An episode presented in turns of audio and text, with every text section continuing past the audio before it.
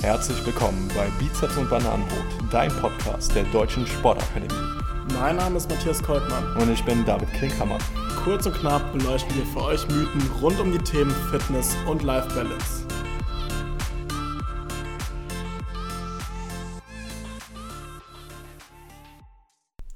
Hallo Matti. Hi, na? Wir wollen heute über das Thema Bluthochdruck sprechen und wie sich Krafttraining dazu verhält. Also in vielerlei Hinsicht wird ja gesagt, dass Krafttraining äh, zu vermeiden sei, wenn man Bluthochdruck hat. Und wir wollen dem Ganzen heute mal auf den Grund gehen, ob das äh, wirklich der Fall ist. Meine erste Frage an dich ist, Bluthochdruck, hast du damit schon mal zu tun und wie hat sich bei dir das geäußert? Nee, also soweit ich weiß, hatte ich persönlich noch keinen Bluthochdruck. Über einen längeren Zeitraum zumindest. Ähm aber ich habe schon ganz oft den Blutdruck von Patienten gemessen und habe da also schon verschiedene Werte zumindest mal gesehen und die, die Menschen dazu gesehen. Ähm, aber bei mir selber ist es bisher noch nicht vorgekommen. Wie sieht es bei dir aus? Ich kann es gerade nicht sagen. Also klar, in so sehr stressigen äh, Situationen oder wenn ich selbst mal Patient war, war der Blutdruck ein bisschen höher. Allerdings wurde das so ein bisschen abgetan, also fünf bis zehn Schläge höher beim Arzt. Das kann schon mal vorkommen. Liegt an dem sogenannten Weißkittel-Effekt. Hast du da schon was von gehört? Ja, das ist die Nervosität. Dann, ne, wenn du den Arzt siehst, die Ärztin siehst, dann ähm, ja, treibt die Nervosität den Blutdruck, wahrscheinlich auch den Puls etwas in die Höhe. Und ähm, ja, vielleicht, um auf das Thema ähm, näher einzugehen, sollten wir vielleicht erstmal den Rahmen so ein bisschen abstecken. Blutdruck, was ist das? Wofür brauchen wir überhaupt einen Druck in unseren Gefäßen? Ja, wir wollen ja eine gute Versorgung unseres ganzen Körpers haben. Und da haben wir unsere Pumpe, unser Herz, den Herzmuskel, der das Blut also durch unseren äh, Körper pumpt mit einer bestimmten Frequenz. Das ist dann die Herzfrequenz, der Puls. Und das passiert aber auch mit einem bestimmten Druck, weil ich ja ja, das Herz liegt im Brustkorb, ich möchte aber auch eigentlich die Zehen mit Blut versorgt haben, sprich, ich muss dann entsprechenden Druck aufbringen, um meinen ganzen Körper versorgen zu können. Jetzt könnte man ja fragen, okay, dann ist ja besser, wenn ich einen richtig hohen Druck habe, dann kommt ja mehr unten oder überall an. Das würde ich eigentlich auch so sehen. Ja, es, gibt natürlich Risiken. Ja, wenn der, wenn der Blutdruck hoch ist oder konstant hoch ist, dann belastet das irgendwann die Gefäßwände und, und es kann zu chronischen Krankheiten kommen, Herz-Kreislauf-Erkrankungen kommen. Deshalb ist so ein, so ein hoher Blutdruck über einen längeren Zeitraum gar nicht so sinnvoll oder gar nicht so gesund. Okay. Dann muss man erstmal einordnen, was ist denn hoch? Das Ganze wird ja in Millimeter Quecksilbersäule gemessen und man äh, spricht von Bluthochdruck, wenn ein Arzt bei zwei unterschiedlichen Messzeitpunkten in einer Woche Werte jenseits der 140 zu 90 misst. 140 steht für den ersten Wert, den systolischen Wert und ähm, die 90 für den diastolischen Wert. Wo liegt da der Unterschied? Ja, systolisch, und das ist die Auswurffphase vom Herzen. Also wenn das Herz kontrahiert, ähm, dann haben wir diese 120 im Durchschnitt, gesunder Durchschnitt. Und ähm, die 80, das ist der diastolische Wert, also die Füllungsphase vom Herzen, wenn wieder Blut in die linke und rechte Herzkammer reingehen. Okay, aber das heißt ja jetzt nicht, dass ich einmal oder zweimal in der Woche präventiv zum Arzt gehen sollte, um meinen Blutdruck zu messen. Das kann ich auch alles zu Hause vornehmen. Wenn ich das zu Hause mache, sollte ich allerdings auf so ein paar Regeln achten, weil wir wollen nicht vorschnell irgendwie Bluthochdruck diagnostizieren. Also zum einen kein Kaffee oder koffeinhaltige Getränke vor ähm, der Messung zu mir nehmen, äh, zur Ruhe zu kommen, äh, die Beine nebeneinander zu stellen, nicht zu überschlagen. Ähm, die Blutdruckmanschette, die Positionierung ist da auch nochmal wichtig, ne, dass die am Oberarm äh, befestigt wird, ähm, dass das Handgelenk auf Herzhöhe ist die Manschette, die sollte direkten Hautkontakt haben, also kein Hemd oder Shirt ähm, unter der Blutdruckmanschette tragen. Ähm, das aufblasbare Teil der Manschette auf der Innenseite des Oberarms und der Schlauch, der sollte in Richtung der Hand zeigen. Die Manschette sollte festsitzen und nichts abklemmen, heißt ein Finger sollte immer das, äh, darunter passen. Und ähm, Ablenkungen während der Messung sollen vermieden werden, also sprich keine spannende Netflix-Serie währenddessen gucken. Und äh, man sollte den Blutdruck an beiden Armen messen. Und der Arm mit den höheren Werten, den sollte man für die weiteren Messungen dann nehmen.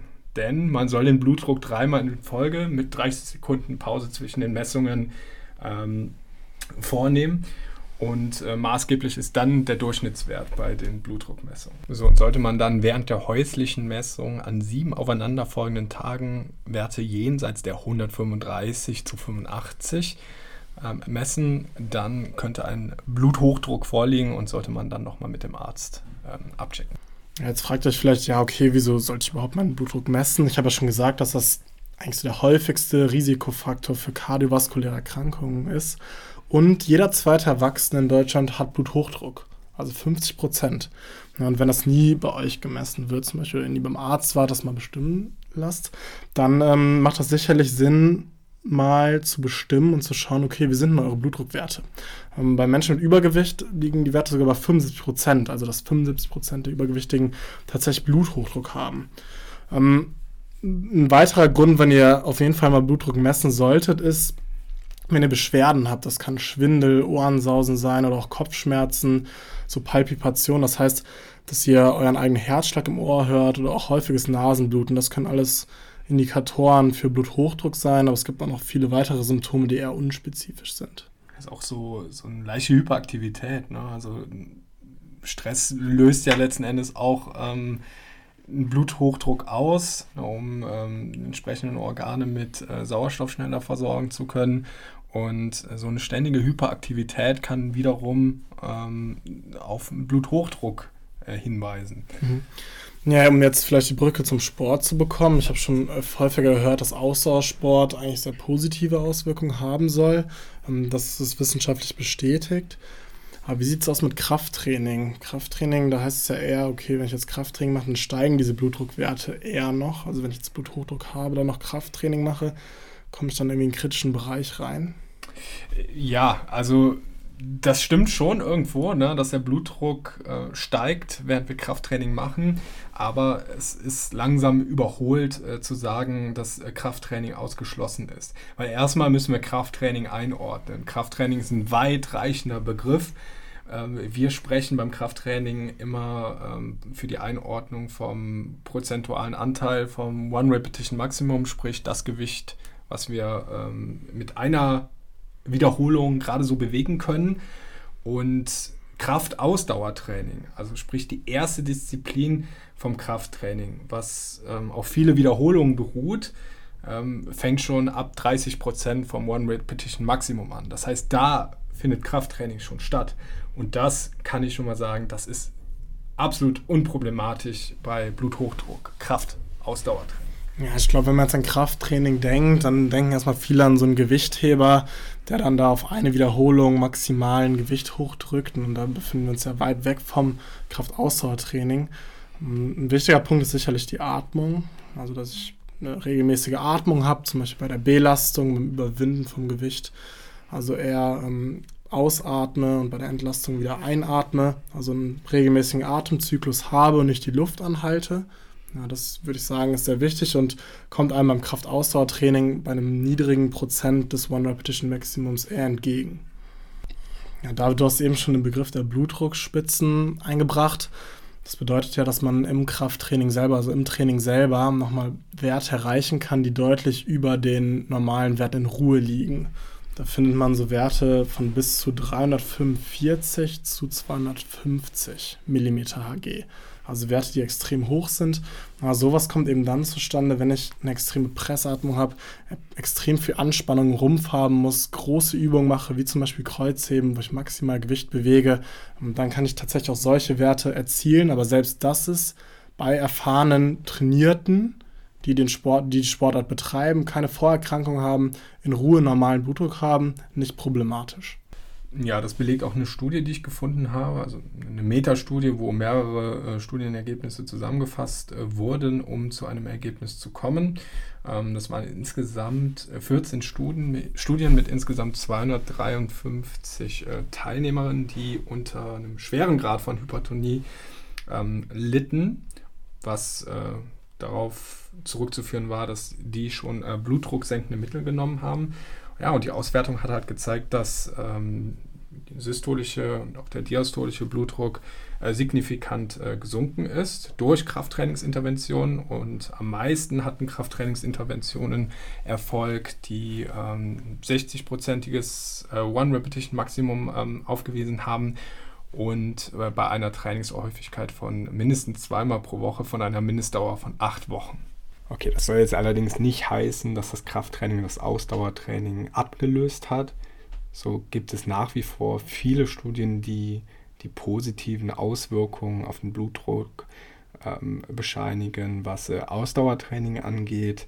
Die besten Ergebnisse werden so bei 40 bis 60-minütigen Einheiten zwei bis dreimal pro Woche erzielt. So kann der Wert dann eben um 11 im systolischen Wert bzw. 5 im diastolischen Wert sinken. Das ist schon signifikant und kann ähm, ja, zu einem normalen Blutdruck führen. Aber wie immer müssen wir das Thema ganzheitlich betrachten. Dementsprechend ist Krafttraining nicht die einzige Intervention, um ja, präventiv gegen Blutdruck äh, vorzugehen. Nee, es gibt natürlich noch weitere Faktoren, die auch Bluthochdruck auslösen können. Zum Beispiel sollte man aufhören zu rauchen. Man ähm, empfiehlt eine Reduktion vom Salzkonsum, also weniger Salz essen, weniger Alkohol trinken. Die mediterrane Diät wird empfohlen, also dass ich da gesunde Fette zu mir nehme, beispielsweise viele Vitamine. Ähm, Bewegung ist allgemein gut, nicht nur Krafttraining, auch Ausdauersport, ein aktiver Alltag, all das ist wichtig. Gewichtsreduktion kann dazu beitragen, das wird natürlich unter anderem auch durch Sport erzielt, unter anderem auch durch die Ernährung. Hm. Und was du am Anfang angesprochen hattest, dass wir die Werte immer gut dokumentieren und der Blutdruck entsprechend auch ärztlich gut eingestellt werden kann. Wenn ihr selber an Bluthochdruck leidet oder ihr kennt wen oder trainiert eine Person, die an Bluthochdruck leidet, dann kann also unter ärztlicher Abklärung vorher ein moderates Krafttraining durchgeführt werden, so wie wir es euch empfohlen haben in diesem Podcast. Ähm, achtet auf eine gute Übungsdurchführung mit einer adäquaten Atmung und dann können längerfristig auch sehr positive Effekte erzielt werden.